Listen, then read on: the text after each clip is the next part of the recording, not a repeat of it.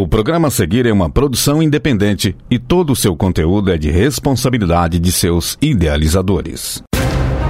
Boa noite, ouvinte ligado na Rádio Universitária FM. Matheus Batista na área e está no ar o Tiro Livre, programa que dá o pontapé inicial na sua semana esportiva.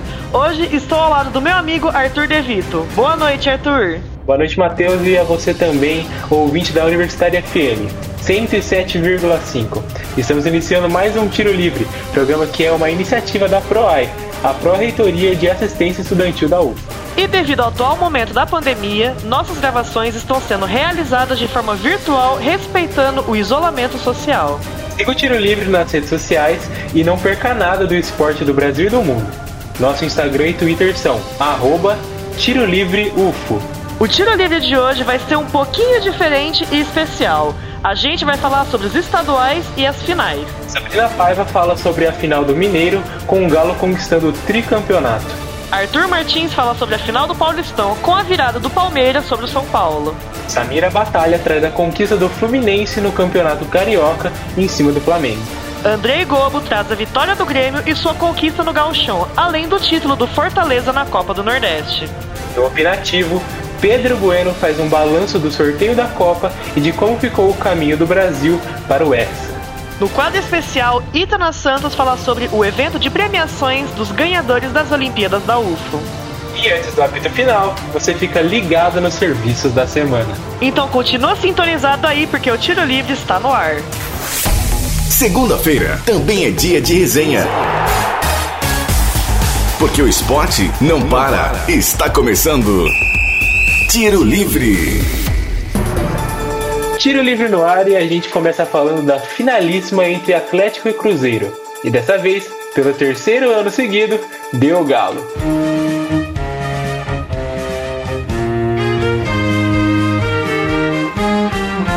E para falar mais dessa conquista do Atlético e de como foi a partida, a gente chama a Sabrina Paiva. Fala aí, Sabrina. Boa noite, Matheus, Arthur e queridos ouvintes sintonizados na Universitária FM. No último sábado, chegou ao fim mais uma edição do Campeonato Mineiro.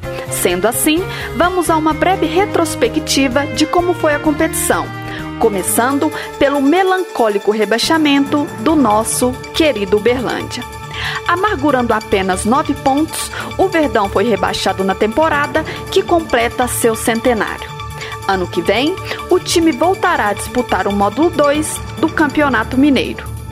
Quem fará companhia à equipe de Uberlândia será a URT, de Patos de Minas, que ficou na última colocação do campeonato com 7 pontos. Falando das surpresas, tivemos algumas nesse ano. O América, que ano passado fez a final com o Galo, nesta edição sequer se classificou para a fase mata-mata. Já o Atletique e a Caldense fizeram muito bonito. Semifinalistas da competição, caindo para Cruzeiro e Atlético, os times se enfrentaram num domingo, valendo o troféu do interior e o Atletique saiu como grande vencedor.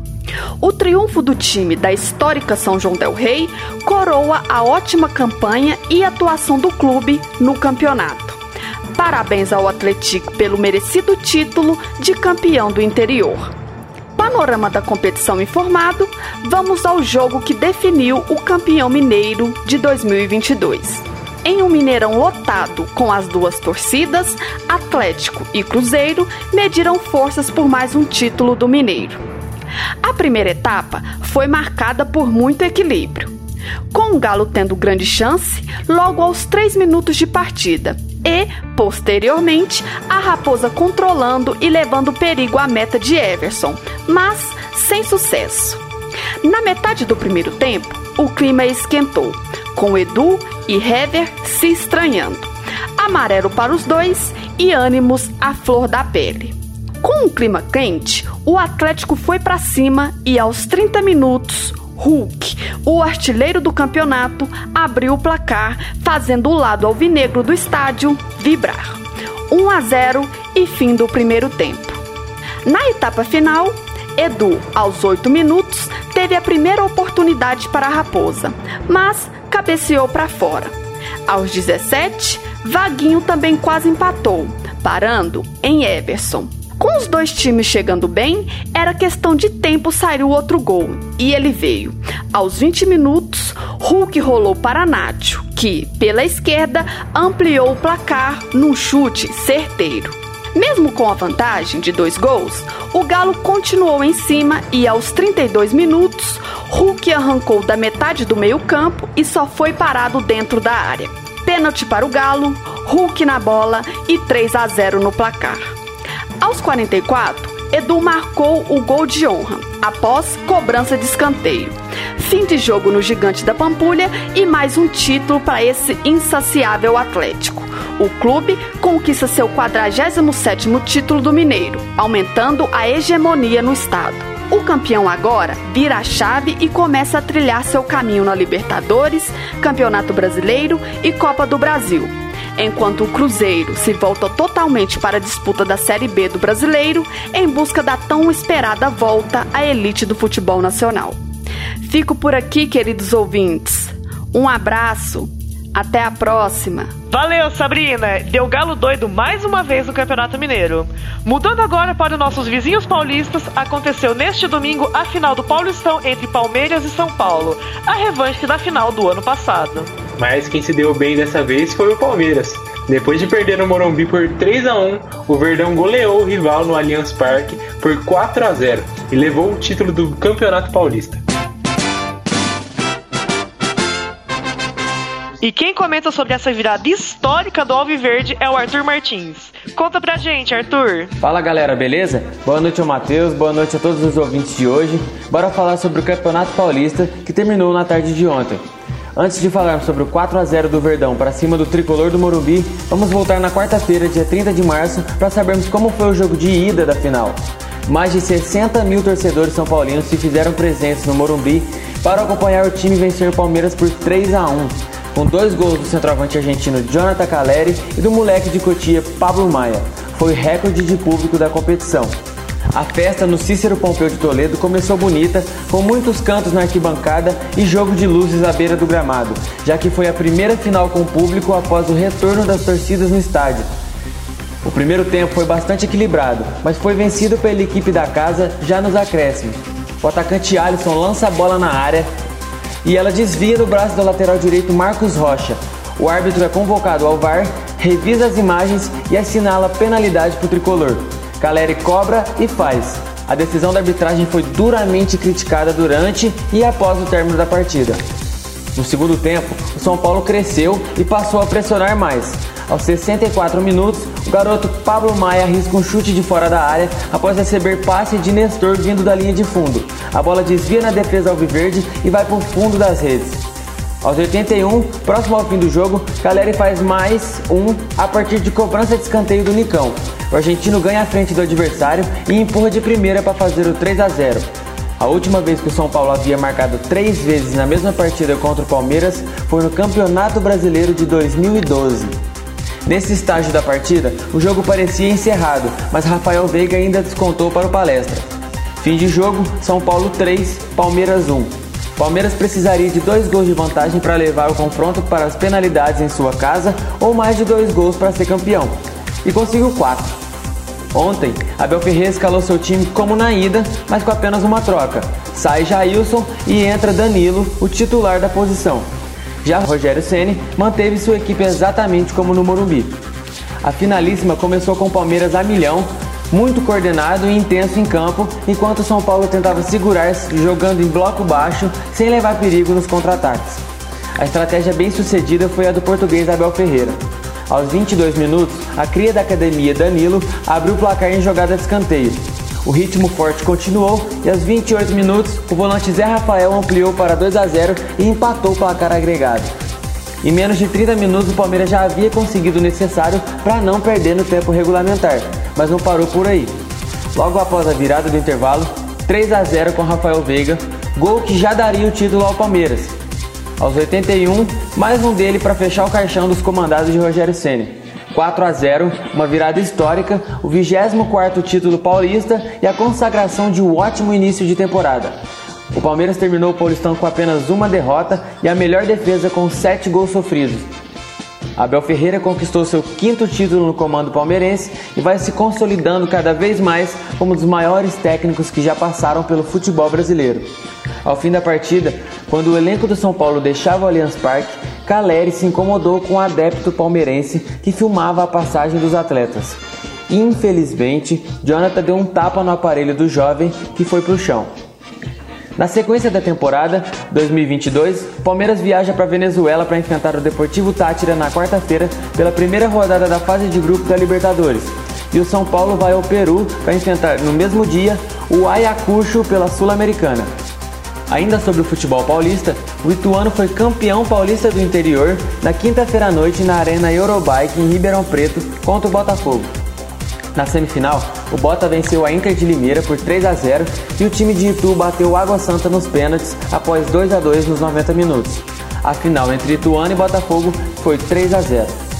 Bom, amigos, esse foi um pouquinho sobre o fim do Campeonato Paulista, finalizado com muitas decisões, tanto no interior quanto na capital. Que vocês acharam do Choque Rei? Comenta lá no post do Tiro Livre no Instagram. Eu fico por aqui, quero agradecer vocês, muitos beijos e abraços. Até mais! Mandou bem demais, Arthur. Esse jogo mostrou bem como funciona o cabeça fria e coração quente do Abel Ferreira, né? Mas agora tá na hora de falar da final do Carioca entre Fluminense e Flamengo. Levando a vantagem de dois gols da primeira partida, era só o Fluminense segurar o jogo. E foi exatamente isso que aconteceu. O Flusão conquistou o Campeonato Carioca, quebrando a sequência rubro-negra.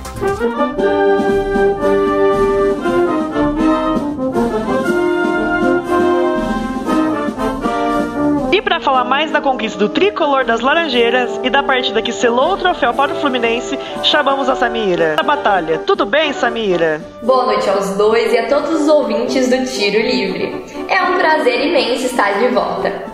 Seguindo na linha dos estaduais, vamos pegar um avião e pousar na cidade maravilhosa. Porque após 10 anos sem ser o campeão do Rio de Janeiro, o Fluminense conseguiu a vitória em cima do Flamengo com um placar agregado em 3 a 1.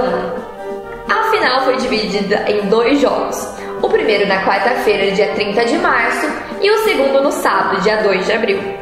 Mas antes de te contar sobre esses dois jogos, vamos falar um pouco sobre a fase classificatória.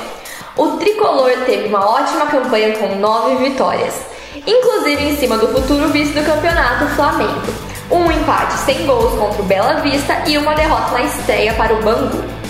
Ainda que eles tenham se classificado com o pior ataque, apenas 16 gols em 11 jogos, se destacaram muito na defesa, tomando apenas dois gols. Já na semifinal contra o Botafogo, apesar de sair com a vaga na final, não tiveram um bom desempenho.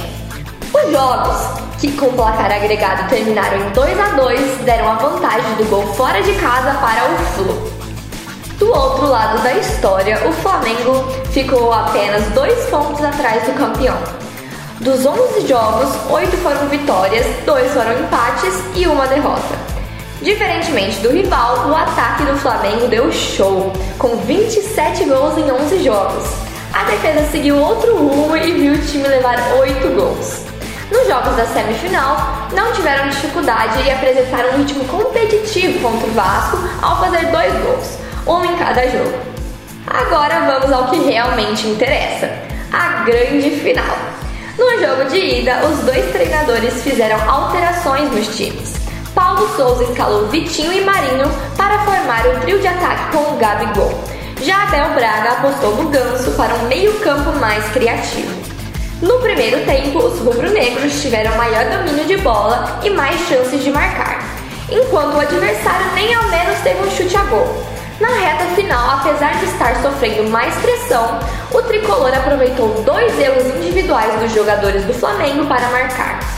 O primeiro lance foi aos 37 minutos, no qual o zagueiro Léo Pereira perde a bola, que cai nos pés de Arias, que toca para Cano marcar. Dois minutos depois, William Arão se desentendeu no lance com o Léo na tentativa de desarmar o contra-ataque, que resultou na assistência de Calegari para Cano marcar o segundo e deixar o Fluminense com uma ótima vantagem. O jogo de volta contou com desfalques de ambos os lados. Nomes como Felipe Melo, Fabrício Bruno e Vitinho não estavam disponíveis. Outros jogadores como Fred e Rodinei voltaram. Na primeira etapa, o time de Abel Braga começou forte e mostrando que foi para vencer. Já o Fla teve muita dificuldade de encaixar um bom jogo. Apesar do gol aos 38 minutos marcado pelo artilheiro do campeonato Gabigol, que chegou à marca de 9 gols, o coletivo do Fluminense foi um destaque positivo. Eles conseguiram defender muito bem as chegadas do adversário e finalmente criaram mais chances com Paulo Henrique Ganso, que conseguiu ditar um bom ritmo de jogo e distribuir bem a bola. Quem continuou fazendo bonito foi o artilheiro Cano, que empatou para o Flu aos 45 minutos, sendo o único jogador da equipe com gols na final. Já a segunda etapa foi marcada por um pênalti perdido por Cano, com a defesa de Hugo Souza. O jogo foi encaminhado para o final e houve uma confusão entre Fred e Bruno Henrique que levou à expulsão dos dois. Ao fim do jogo, a torcida pôde comemorar muito o título do Fluminense. Obrigada por ouvirem e seguimos com mais futebol. Obrigado, Samira. Agora vamos de ponta a ponta do Brasil, falando sobre a conquista do Grêmio no Gauchão e da final da Copa do Nordeste. Boa noite, Matheus. Boa noite, Arthur. E boa noite para os ouvintes do Tiro Livre. Começando a nossa jornada de ponta a ponta no Brasil, vamos para o Rio Grande do Sul, onde tivemos a final do Campeonato Gaúcho entre Grêmio e Ipiranga de Erechim. E deu Grêmio. Pela quinta vez seguida, o tricolor gaúcho conseguiu erguer a taça, chegando ao seu 41º título. Já tendo derrotado seu rival Inter nas semifinais, agora precisava ganhar do Ipiranga, que fez um excelente campeonato e terminou em primeiro na primeira fase de pontos corridos, surpreendendo muitos tradicionais times gaúchos. E o primeiro passo já tinha sido dado, com a vitória de 1 a 0 em Erechim. A volta, na Arena Grêmio lotada, foi para fechar e cravar a conquista. O Ipiranga propunha mais o jogo no primeiro tempo, mas o Grêmio chegava com mais perigo e fechava mais os espaços, como na escapada de Elias com o pé de ferro contra o goleiro Edson.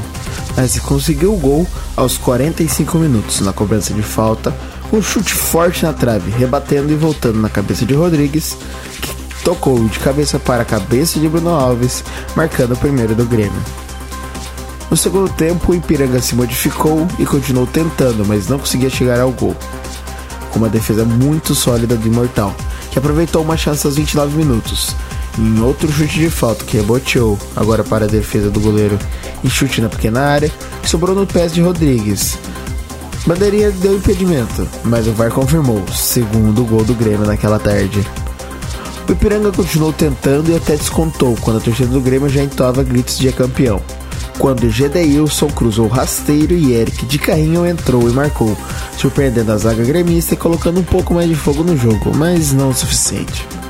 Algumas defesas blindas de cada lado, com Edson e Breno, e mais 7 minutos de acréscimo decretaram o Grêmio como campeão do Campeonato Gaúcho de 2022, em uma campanha que eclipsa o rebaixamento para a Série B do Brasileiro.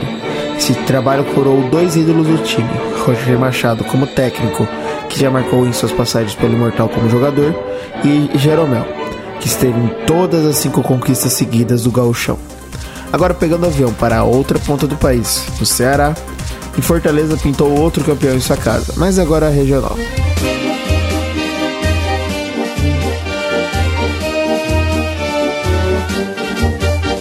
Fortaleza conquistou o título da tão disputada Copa do Nordeste, ou Olympians League para os íntimos, em cima do esporte por 1 a 0 após empatar a primeira partida na Arena do Pernambuco por 1 a 1 e se consagrou campeão em uma partida intensa de momento a momento. Com a bela festa da torcida do Leão do PC, a partida já começou com Fortaleza bombardeando o gol de Mailson, pressionando o jogo e querendo resolver logo a partida. Mas o Leão Pernambucano não deixou barato, também chegou com perigo ao gol.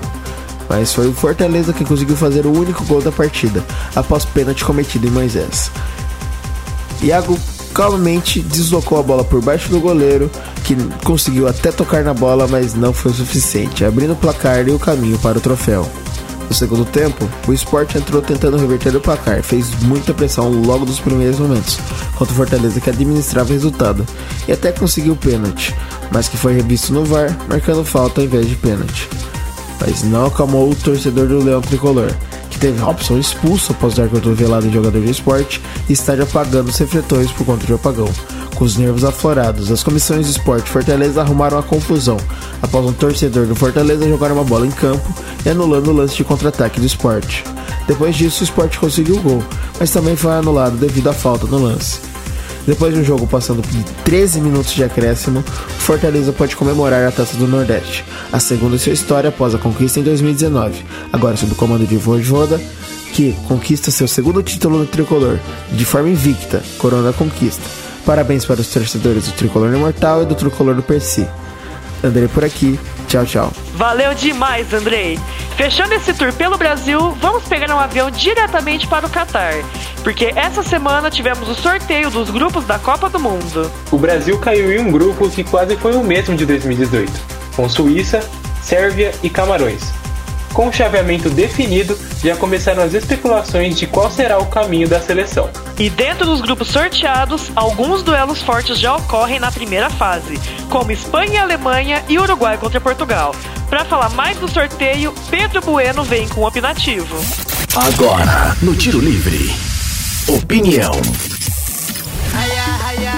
Boa noite, Arthur. Boa noite, Matheus. E boa noite para todos os ouvintes. É sempre um prazer estar aqui com vocês e hoje o tema é mais do que especial. Estamos em um ano de Copa do Mundo e é possível afirmar que a maior competição de futebol do planeta começou de vez. O pontapé inicial da Copa do Mundo de 2022 já aconteceu no país sede. Na última sexta-feira, 1 de abril, no Catar, foram sorteados os oito grupos do Mundial deste ano, dando início assim às previsões. E para nós, apaixonados por futebol e pela Copa do Mundo, a ansiedade já está batendo. O sorteio dos grupos aconteceu poucos dias depois do encerramento de todas as eliminatórias ao redor do mundo. A grande ausência da Copa é a tetra campeã Itália, que foi eliminada pela Macedônia do Norte, modesta seleção que acabou perdendo para Portugal na fase seguinte. Além dos italianos, o Chile, a Argélia, a Nigéria, o Egito de Mohamed Salah, a Noruega de Erling Haaland e alguns outros países que possuem destaque no mundo do futebol ficaram fora. Mesmo assim, teremos uma Copa de altíssimo nível no Catar a partir de 21 de novembro deste ano. Por causa do calor, este será o primeiro Mundial disputado no fim do ano, quando o inverno será predominante no Catar. No sorteio da última sexta, já conhecemos 29 das 32 seleções que irão brilhar no Catar. As três vagas restantes são duas para as repescagens continentais e uma para o último playoff da Europa, que foi adiado por causa da triste situação na Ucrânia. Mas já já eu te explico todas essas questões, pois agora eu vou falar do Brasil. Em busca da sexta estrela, a seleção brasileira descobriu seus três adversários da fase de grupos. Depois de concluir as eliminatórias de forma invicta e com incríveis 14 vitórias em 17 jogos, o Brasil foi sorteado para o grupo G e enfrentará alguns adversários conhecidos. Como o Brasil é líder do ranking da FIFA, a nossa seleção foi cabeça de chave e fugiu de favoritos como França na fase de grupos, mas poderia ter enfrentado Alemanha ou Holanda. Só que a seleção deu sorte, podemos dizer assim, e não enfrentará nenhum campeão mundial. Só que a sorte não reservou um grupo tão fácil, mesmo sem ter seleções tão tradicionais. Do segundo escalão das seleções, ou seja, do pote 2, a Suíça parou no grupo do Brasil novamente. Vale lembrar que as seleções se enfrentaram em 2018 e o empate complicado por 0 a 0 marcou a estreia das duas seleções na Rússia. É certo que a Suíça não conta com jogadores tão famosos, mas além de uma postura defensiva sempre notável, a Suíça eliminou a França da última Eurocopa e se classificou em primeiro nas eliminatórias da Europa, deixando a Itália em segundo. O curioso é que do pote 3 também surgiu um adversário repetido. A Sérvia também esteve no grupo do Brasil em 2018 e foi sorteada novamente.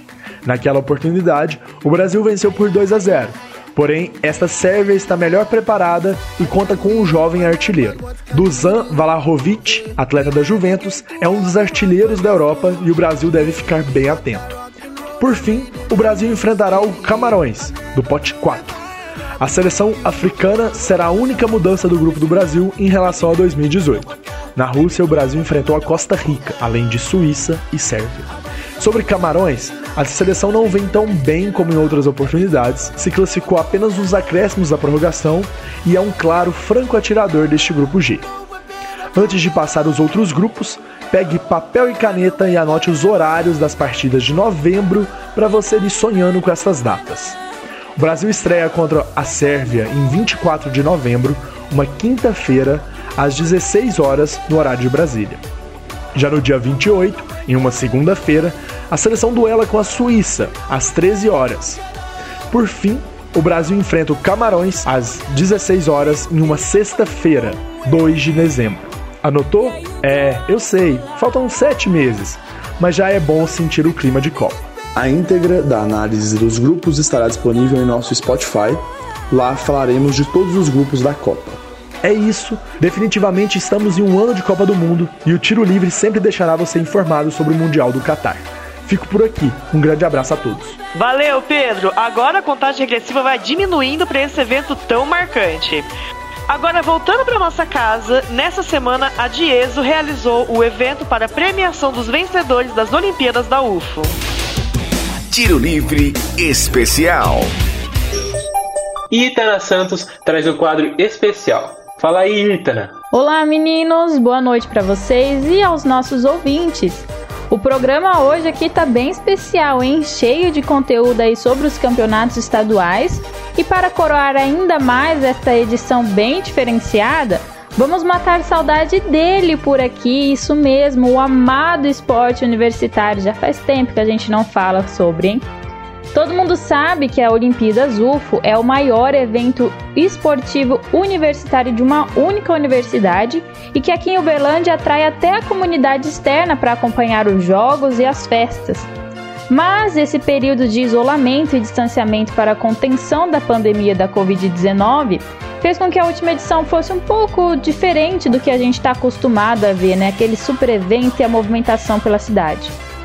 E nesse, nessa última edição da Olimpíadas, teve a inserção aí de modalidades eletrônicas, eventos virtuais, campanhas em redes sociais.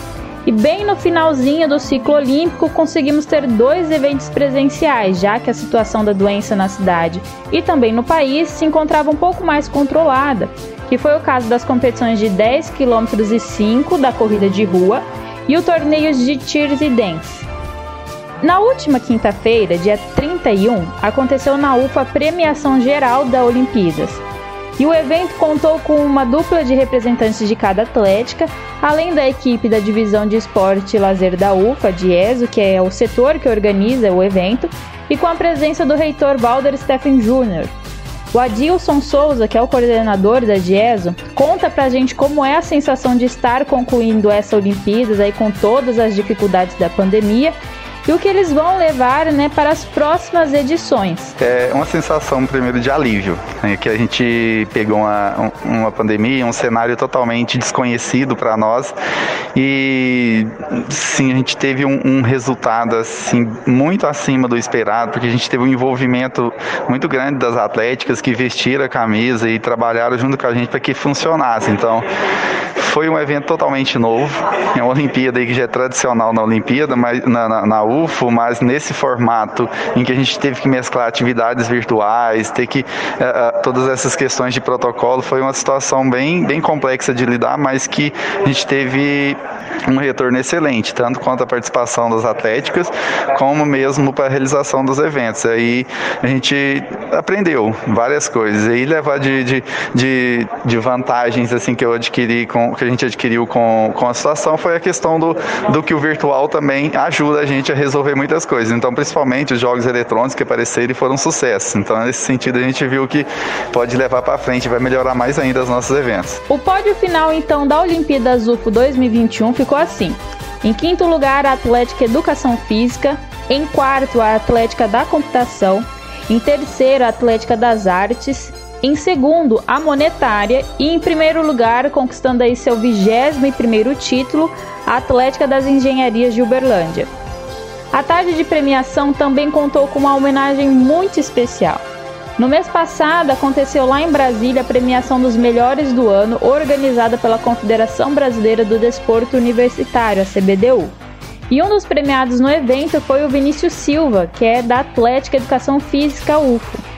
Ele que foi campeão da última edição dos Jogos Acadêmicos e é o primeiro pelo estado de Minas Gerais, foi eleito a nível nacional o melhor do ano em sua categoria.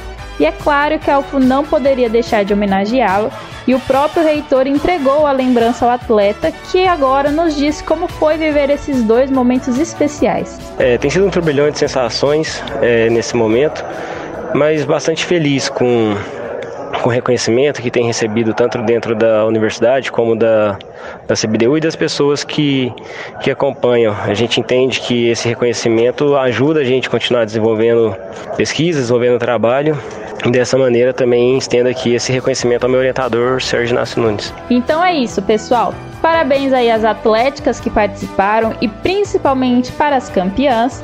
Parabéns também ao Vinícius, que levou tão longe o nome da UFO e deu esse título inédito ao estado de Minas Gerais. Como bem falamos durante esses dias de isolamento social, a universidade estava fechada, mas não estava parada. Isso também vale para o esporte universitário. Conseguimos realizar mais uma Olimpíadas mesmo com as adversidades. Até a próxima, galera. Volto contigo, Matheus. Valeu demais, Itana! Por último, e não menos importante, papel e caneta na mão porque é a hora dos serviços da semana. O que acontece na UFO? Você fica sabendo no Tiro Livre. Serviços UFO. A UFO aprovou a criação dos Núcleos de Assistência e de Apoio e Atenção ao Estudante da ESTES e da EZEBA. A novidade tem como objetivo planejar as ações de apoio aos discentes promovendo um espaço de escuta empática e sensível. Os núcleos são ligados à Pró-Reitoria de Assistência Estudantil, a PROAI, e funcionarão como uma instância institucional. O foco será o acompanhamento dos estudantes em relação ao desempenho acadêmico e à qualidade de vida e bem-estar. A previsão é que, até 2023, as unidades acadêmicas possam contar com esses núcleos. E o projeto Qualifica Mais Progredir está com 500 vagas para o curso gratuito de empreendedor. A oportunidade será realizada no campus Santa Mônica da UF. O curso profissionalizante é destinado ao público maior de 18 anos, beneficiário do Auxílio Brasil e pessoas cadastradas no CAD Único. Para informações sobre matrícula, acesse o Instagram, arroba qualifica underline mais underline progredir ou entre em contato nos telefones 34 3225 8496. Também tem a opção de telefone 3225 8495.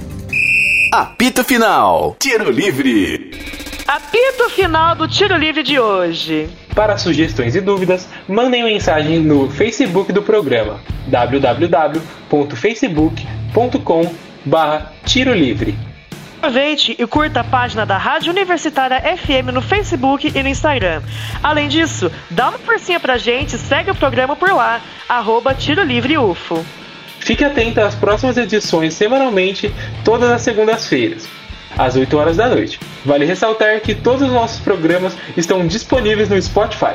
E também no Spotify, fique de olho nos nossos podcasts. É só pesquisar Tiro Livre UFO no aplicativo. O Tiro Livre é uma iniciativa da PROAI, a Pró-Reitoria de Assistência Estudantil da UFO. E caso você esteja andando pelos campi da UFO e notar alguma movimentação estranha, entre em contato com o WhatsApp da UFO Segura 34 9 99 96 4597. Repetindo, 34 9 99 96 4597. Essa edição foi produzida por Sabrina Paiva, Arthur Martins, Samira Batalha, Andrei Gobo, Pedro Bueno, Itana Santos e Caio Coutinho. Apresentado por mim, Arthur Devito e pelo meu amigo Matheus Batista. Edição de Andrei Gobo, revisão de Lázaro Martins e apoio técnico de Benício Batista, Edinho Borges e Mário Azevedo. Boa noite, Arthur, e a você, ouvinte. Muito obrigado pela audiência nessa edição do Tiro Livre. Boa noite, Matheus, e a todos que estiveram conosco na 107,5. Um abraço e uma ótima semana esportiva a todos e todas. Universitária apresentou Tiro Livre. O conteúdo que você ouviu é de uma produção independente, sendo assim de inteira responsabilidade de seus idealizadores.